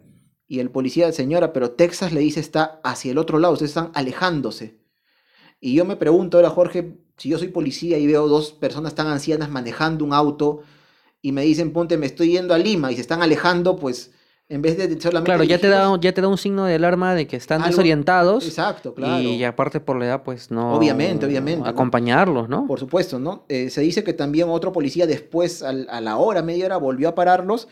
Pero esto, Jorge, ¿sabes dónde ocurrió? En Arkansas, más o menos a 500 kilómetros de, de su casa, de Texas. O sea, como decir, de Lima a Trujillo. O sea, imagínate, en un viaje tan corto de un día se termina convirtiendo en un viaje tan largo. Pero bueno, empezaron a llegar estas pistas para la familia, que estaban desesperados todavía porque no encontraban a, Raymond ni a Lila. Uno de los nietos eh, incluso ofreció una recompensa de mil dólares por, por poder encontrarlos. El caso finalmente llegó el día 9 de julio, más de una semana de desaparecidos, y finalmente apareció en un noticiero del, del canal CBS, bueno, allá en Estados Unidos, eh, indicando, pues, ¿no? esta pareja de ancianos está desaparecido, por favor búsquenlo, ¿no? La búsqueda se, intensifica, más o menos atando cabos logran saber que ellos de todas maneras se encuentran seguramente en el estado de Arkansas, así que empiezan a buscar por todas partes, y aparece tiempo el miembro de la banda Fastball, que es Tony Scalzo, quien en realidad nació en Hawái, pero muy joven pues fue a vivir a, la ciudad de Austin, en Texas, que es una de las principales de Texas. Pues se enteró del caso, como mucha gente seguro leyendo el periódico, viendo la televisión, y se interesó por el mismo. Y parece que en este tiempo es que él empezó a, componer, pues, o tener visos de, empezar a, tener en su mente la canción, ¿no? Decir, oye, puedo hacer una, una canción respecto a esto, porque es una pareja de ancianos que se fue queriendo disfrutar un día juntos, están enamorados, pero bueno, no regresan hasta ahora, ¿no? Aunque de todas maneras, pues los familiares de Lily y de Raymond ya temían lo peor, ¿no? Ellos decían, nos preocupa que, que ellos nos necesiten y no sepan qué hacer o que de repente ya no estén con vida. Claro. Y pues lamentablemente las, esas predicciones se hicieron realidad, ¿no? Porque el día 12 de julio finalmente en, en Arkansas, en medio de una especie de bosque de pequeño prado, encuentran pues los cuerpos de Lily y de Raymond en el auto, ¿no? El cuerpo de Raymond estaba dentro del auto, eh, pero Lila estaba afuera, al parecer había, había sal- se había salvado el primer impacto, a diferencia de Raymond que murió al instante, y pues al parecer Pero- salió para pedir ayuda, ¿no? Y, pero quedó. Eh, chocó. Al parecer habían chocado, no habían caído al parecer por un por una especie de barranco, se habían salido de la pista, ¿no? El auto cayó, pues y, y obviamente ellos no, no resistieron. Bueno, la verdad, Daniel, que una historia bastante, bastante triste. Eh, no sé, es decir, que, que- bonita al principio digamos, por, por dos personas que a pesar de la edad y de las, de las circunstancias encuentran el amor, pero triste porque un día pues de excursión, un día familiar, un día de paseo termina, eh, termina en una tragedia, ¿no? Terminan alejándose tanto de la, de la ciudad, de la familia y al final terminan teniendo un accidente. y La verdad es que, que bueno, que, que además, y, y- y creo yo, Daniel, que, que de todas maneras la letra representa un poco todo este, todo este tránsito, ¿no? Todo este, este viaje exacto. hasta, hasta la eternidad. Claro, el mismo Tony Scalzo, que fue el compositor y también me parece que es el quien canta en esa canción, este, en la versión que conocemos de Fastball, él dice, no, esta versión es como una, una representación idealizada, hasta romantizada de qué fue lo que pasó. Y en efecto, pues no en la letra podemos ver parte de esto, ¿no? Él, él, como dice, ¿no? Ellos nunca volverán a tener hambre, ellos nunca serán viejos ni serán canosos. O sea, como diciendo, pues con este viaje, sea que ellos sabían dónde iban o no, pues ellos querían sentirse jóvenes, ¿no? Como, como mucha gente tal vez de esa edad que uno puede no comprenderlo porque no estamos aún en, en- en esa etapa de nuestra vida, pero caramba, ellos tienen también el derecho y las ganas de, de sentirse jóvenes en algún momento, ¿no? Salir, pasear, encontrar con sus amigos, salir con su pareja o qué sé yo. O, o de no sentirse que dependen de otras personas, ¿no? Porque qué es lo que pasa también con, con las personas cuando ya entran en una etapa pues en la que ya se les hace difícil eh, mantener el día a día si es que no hay alguien ahí ayudándoles, se vuelven a convertir en niños. Y no lo asimilan muchos de ellos. Y, y obviamente es que es difícil de asimilar también, ¿no? De Es todas decir, maneras, si toda la vida tú has sido independiente y te has valido por sí mismo, ahora entrar en esta, en esta nueva dinámica en la que te tienes que apoyar a otras personas es un poco difícil. De todas formas, pues, bueno, es, ahí está la historia de esta, de esta pareja que encontró el fin a sus días pero el viaje a la eternidad juntos. Claro, como dice una de las últimas eh, partes del coro de la canción, ¿no? Ellos querían la carretera y ellos hoy ya están más felices. Incluso este, los nietos, uno de los nietos y uno de los hijos este, de, de Raymond y de Lila, pues en un momento se les entrevistó y dijeron que les gustó la canción, ¿no? Nunca pensaron que iba a ser tan conocida una canción que hablara pues de, sus, de su padre o madre y sus abuelos. Bueno, entonces el homenaje está preciso, está muy bien hecho y muy buena elección, Daniel. Entonces Gracias. ahí tenemos The Way de The Fastball. Bueno, de Estados Unidos otra vez hacemos un viaje de retorno Estamos porque este, en estamos ruta, ¿no? Italia, estamos en Unidos. estamos en ping pong. Viajamos nuevamente a Italia, ya no ya no llegamos pues al siglo XIX, ay, sino al siglo XX. Estamos en el siglo XX y nos vamos a encontrar una una Italia totalmente distinta, una Italia resistente. Stamattina mi sono alzato, oh bella ciao, bella ciao, bella ciao, ciao, ciao. Stamattina mi sono alzato e ho trovato l'invaso. Oh partigiano, portami via. Oh bella ciao, bella ciao, bella ciao, ciao, ciao. Partigiano, portami via che mi sento di morire. E se io muoio, Bueno, Jorge, el título creo que no es tan difícil de traducir, ¿no? Bella chao, adiós bella, ¿no? Algo, algo así debe ser. Sí, bueno, esta es una canción popular italiana Sí. que se ha vuelto a poner de moda. eh, en realidad por una, por una famosa serie pues que, que todos la conocemos que es La Casa de Papel Claro.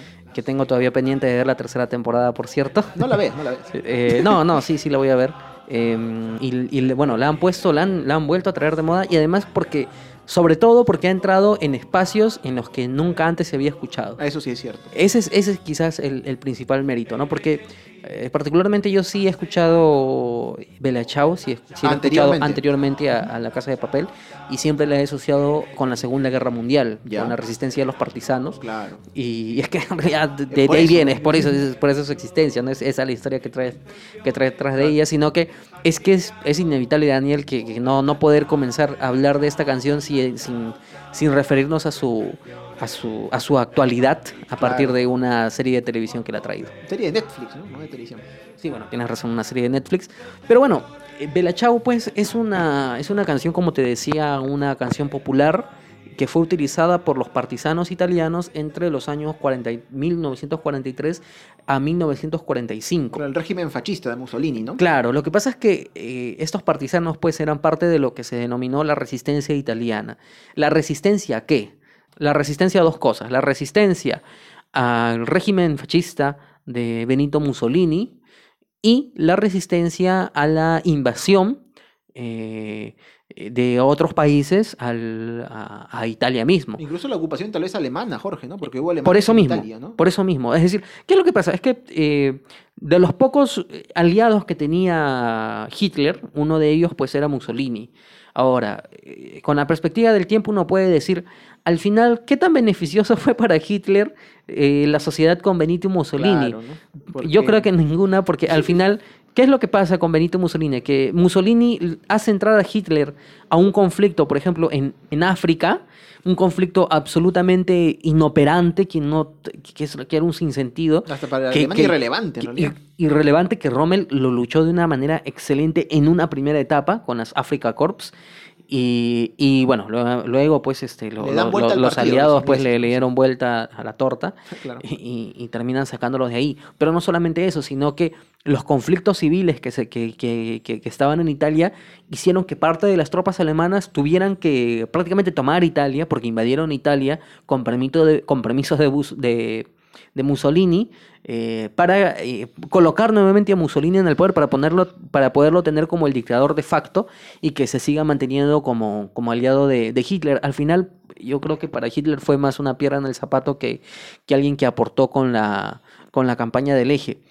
Eh, pero lo cierto pues es que esta, esta canción eh, pues se utilizaba, como te decía, por el movimiento partisano, eh, de parte pues del, del ejército, de los pobladores, ¿no? Que, que luchaban contra, contra las tropas fa- fascistas y contra las tropas nazis. Ahora, esta canción tiene también una, mm, un origen disputado, ¿no? No se, no se conoce con, con exactitud cuál vendría a ser su origen, aunque hoy día yo les traigo una teoría que la he encontrado obviamente ahí informándome de dónde es que viene el origen. Porque en un, primer, en, un principio se creía pues que la canción era una melodía que se utilizaba en el siglo XIX por las trabajadores de los arrozales padanos. Eh, Es decir, trabajadores de arrozales que cantaban una melodía similar al belachao y que luego esto se, se volvió a traer en la, en la época de la resistencia italiana y, y- y se cree que esa era su, ese fue su origen. Lo cierto es que digamos que esta teoría aparentemente ya fue superada porque no es Ah, así. claro, no es así. Eh, e incluso se dice que las trabajadoras de los arrozales eh, recién compusieron una canción parecida, más bien inspirada en Bella Ciao, en recién en 1951. O sea Ah, que la historia fue al revés. sí. Pero aparentemente el origen más probable de esta canción podría apuntar a una que es una adaptación de una balada klezmer, que es un género que surge de la tradición musical de los, de los judíos askenazis, que son Claro. los judíos de la De Europa Central. de la Europa Central, o la Europa Oriental. Y lo que pasa es que en 1919 en Nueva York se registró una canción que se llama Hoy Hoy Di Del acordeonista ucraniano Mishka Siganov. Vamos a escuchar un cachito.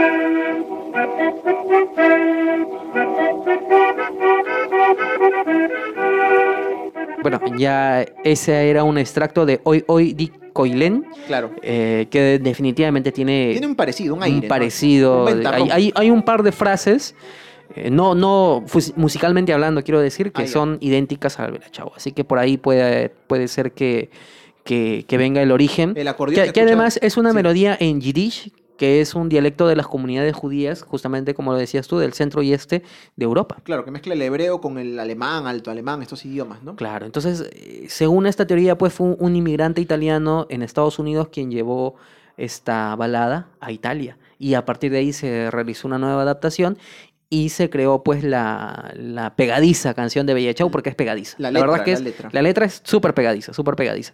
Muy repetitiva, ¿no? Bella chao, bella chao. Sí, es que, pero, eh, Daniel, es que las canciones eh, más pegadizas son las más repetitivas, Es cierto, es justamente, cierto, eh, por- por- porque son mucho más, Más eh, reconocibles, recordar, claro, también. Y ahora, ¿qué es lo que pasa? Que esta Villa Chau, pues, no ha sido solamente utilizada por los partisanos en, en Italia en la época de la Resistencia, sino que años más tarde la van a, pe- a empezar a utilizar, pues, las juventudes comunistas. Entonces, por eso es que yo te digo que, que, que es el, que, que- que uno de los éxitos de esta serie es haberla trasladado fuera de la zona de difusión. Porque esta es una canción que se ha cantado en los años 50, en los años 60, en los años 70, pero dentro del núcleo de juventudes comunistas. La han, la han utilizado, no sé si como afín- un himno. son afines al partido, nada más, Claro, no sé si, no, no, no creo yo como un himno, pero la han estado utilizando Claro. constantemente eh, e incluso la han estado versionando. En, hay, hay muchas versiones de la, de la todo, canción ¿no? y la han traducido. También hay una traducción incluso al español. Pero bueno, a- ahora ya, eh, no sé, pues te vas a una, te vas a una fiesta electrónica eh, y, y a las 3 de la mañana te la ponen y te pones a cantar como loco porque la conoces por la serie y ya traspasó totalmente la, la carga ideológica que, que tuvo en su origen. Eso sí, eso sí. Bueno, yo no la conozco, así que no podría decirte que me pueda cantar, pero, pero bueno, este, muy interesante la historia, ¿no? Y todo este tema de, del régimen fascista, pues, de Mussolini, que tuvo una muerte terrible, ¿no? Incluso se dice que Hitler escogió suicidarse porque temió al ver cómo fue que Mussolini murió, ¿no? Que, que su cuerpo y el de su esposa, su amante, no recuerdo, Sí, fueron es horrible, colgados y, es horrible. y, y fueron, pero todo el mundo, ¿cómo? No sé cómo se llama este juego, ¿no? Que van y vas y le pegas, ¿no? Y, y lo destrozas al cadáver. en Sí, caso. sí, sí. Horrible. Pero bueno, eh, como dice la canción de, de Rubén Blades, ¿no? A quien hierro mata, a hierro muere. O como dicen, En, e- plástico, en ¿no? este caso se cumplió. Como dicen plástico, ¿no? Este, se ven las caras, pero nunca el corazón. Sí. Estaban buscando ve- verle el corazón. bueno, entonces eh, ese ha sido pues nuestro recorrido, Daniel, esta semana por algunas canciones que traen historia.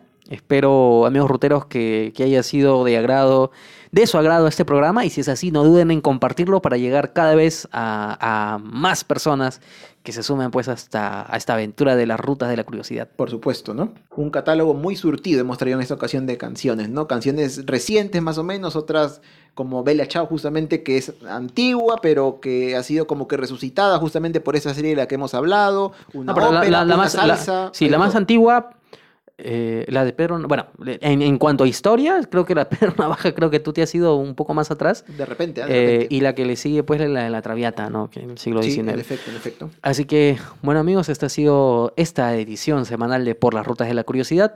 Eh, no se olviden de seguirnos en nuestras redes sociales, Daniel. Sí, nos pueden seguir en Facebook y en Instagram encontrándonos como por las rutas de la curiosidad, en Twitter como arroba por las rutas 1 y también pueden seguirnos a nosotros en nuestras cuentas personales en Twitter, a mí como Daniel Tucto, arroba datransporter, con D, datransporter guion abajo. ¿Y a ti, Jorge? Yo soy Jorge Juárez, a mí me encuentran como arroba jcoco2515. Eh, antes de hacer el anuncio que tenemos preparado para el día de hoy, Daniel, antes de ello quería recomendar el podcast de nuestro amigo Marcolino Style, que eh, bueno, está, está sacando nuevos episodios. Y hay un episodio que recientemente he escuchado, Daniel, que se llama Nombres que acarician. Eh, un capítulo solamente de 13, 14 minutos donde es un, es un capítulo muy bonito, ¿no? Habla sobre, yo sé, es una palabra que a ti te encanta, que son los hipocorísticos. Oh, qué bien, qué Mm. bien, ¿no? Por Sí. ejemplo, el tuyo, Coco de Jorge, ¿no? Claro. Ese es un hipocorista. Ese es un hipocorístico. Claro. Eh, no sé, de, de, bueno, el más famoso, pues de José Pepe, ¿no? Claro, ¿no? El Eh, de Rosario Charo, ¿no? Claro, entonces eh, ahí Marco pues hace algunas preguntas y las explora con entrevistas a- en, en la calle en su podcast Pod No Costoso que lo pueden encontrar en Spotify. Ahora bien, Daniel, el sábado primero de noviembre Uy, uy, uy. tenemos por primera vez nuestra ruta de la curiosidad ya físicamente hablando, porque celebramos nuestro programa número 50. Y con él, Jorge, también, de cierta forma, el primer aniversario pues, de nuestro podcast, ¿no? En este caso estamos organizando un evento donde esperamos pues que puedan unirse ustedes, los ruteros de la curiosidad, para poder ir a un lugar que seguro ya han visto en video, lo vamos a poner ahora. O ya lo Sí, hemos ya- ya lo puesto. hemos puesto, ya lo hemos Ya lo puesto, estamos ya grabando antes. Este, bueno, pero esperamos que se sumen al evento, ¿no? Para poder grabar juntos este programa especial. Es el programa 50, nuestro primer aniversario, y qué mejor que grabarlo con ustedes, ¿no? Y que podamos qué- ir literalmente por las rutas de la Y curiosidad. que, es, es- efectivamente, qué mejor que ir eh, todos juntos, ¿no? En una especie de, de- aventura, de excursión a la Casa Hacienda Punchauca, que desafortunadamente está abandonada, pero que nos brinda la oportunidad, pues, de poder juntarnos, conversar, grabar de repente un mini programa, quizás no sea tan largo, Claro. pero de repente incluso podemos eh, eh, aventurarnos a, a hablar de muchos temas, Claro, no quienes, a, los que quienes quieran asumar a esta, a esta edición especial y a esta ruta de la curiosidad, pues eh, lleven propuestas de temas que quieran conversarlo. Ese día vamos a tener seguramente tiempo para, para hacerlo y a mayores novedades los vamos a estar publicando en nuestro Facebook, probablemente también, también en Instagram y en Twitter. Así es, eh, por ahora la fecha que estamos acordando más o menos es el día 1 o primero, como quieran llamarlo, de noviembre, que Así cae es. sábado. Así es. Así que amigos, este ha sido nuestra edición semanal de Por las Rutas de la Curiosidad. Nos estamos escuchando la próxima semana en una nueva edición de Biografiando. Nos escuchamos. Chau.